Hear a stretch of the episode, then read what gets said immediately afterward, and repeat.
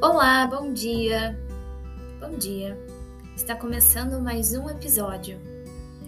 O tema da mensagem de hoje é Aprendendo a confiar em Deus, pois Ele está no controle. No episódio de hoje, nós falaremos um pouco sobre a história de José e Jó.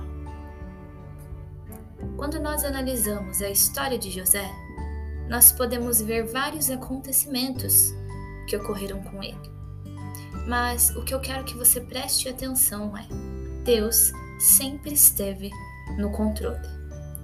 Eu quero que você imagine aí na sua casa, onde quer que você esteja, que Deus, quando Ele nos vê, Ele vê a nossa história como um todo.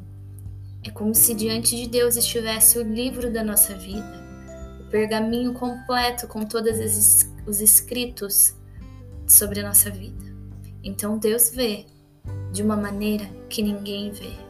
Nenhum homem consegue compreender aquilo que Deus faz. Muitas pessoas poderiam ver, pessoas comuns poderiam olhar para a história de José e dizer: como foi possível José perdoar os seus irmãos? Depois de tudo o que eles fizeram para José. Como isso foi possível? Como José pôde se bem que na Bíblia diz que José deu um grito tão alto que todo o palácio ouviu o seu grito. Era uma angústia tão profunda ao se deparar com seus irmãos, irmãos que o tinham traído, irmãos que o tinham dado como morto a seu pai. Como José conseguiu? Eu quero que você analise a história de José. Ele só conseguiu prosseguir porque ele passou por um processo.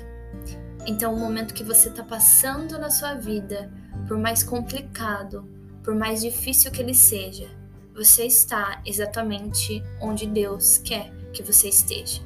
Você está passando por um processo permitido por Deus, porque Deus sabe de todas as coisas sobre a sua história.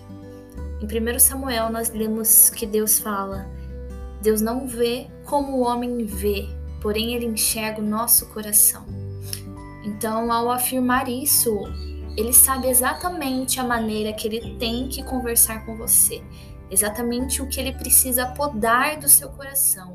Ele sonda e esquadrinha o seu coração, e as pessoas ao nosso redor podem não compreender, mas Deus sim sabe exatamente o que está fazendo.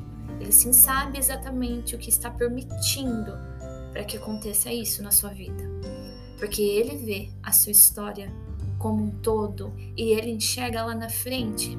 Os irmãos de José tinham inveja de José quando José compartilhava de seus sonhos, onde os feixes de trigo se curvavam diante do feixe de trigo de José. Então, os irmãos de José sempre tiveram muita inveja, muita raiva nós falaremos um pouco sobre isso em outro episódio, sobre o poder de uma mentira, a mentira contada a Jacó. É interessante a gente ver que Jacó, o pai de José, era um mentiroso. E para todo enganador, Deus coloca um enganador ainda melhor. Mas enfim, Jacó sofreu muito. José sofreu muito mas ele só conseguiu permanecer porque ele confiava na promessa que Deus tinha para ele. E se a gente observar a história de José como um todo, todo o processo que ele passou o amadureceu, provou o seu caráter, o aproximou de Deus. O tempo que ele passou na prisão, os seus talentos foram sendo forjados, o seu caráter foi sendo forjado. Então me ouça.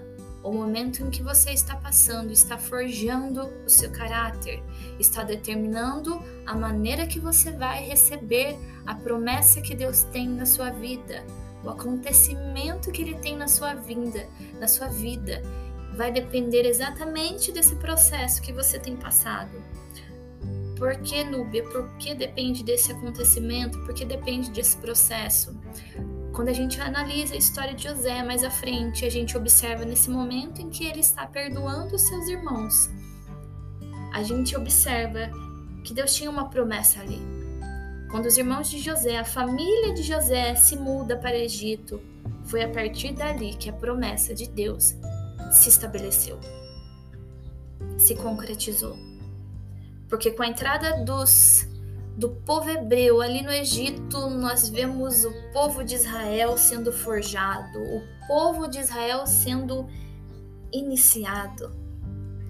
Então existe um motivo que é Deus vê todas as coisas e ele tem uma promessa para sua vida. E para que essa promessa se cumpra, é necessário que você passe por, a, por essa forja, por esse podamento. Deus está te podando, ele está eliminando aquilo que não está o agradando para que você possa assim dessa maneira receber a promessa que ele tem para sua vida.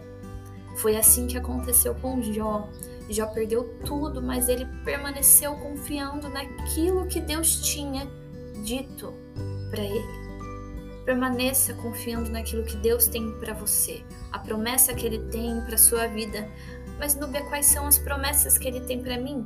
Jesus disse: Eu vim para que você tenha vida e vida em abundância.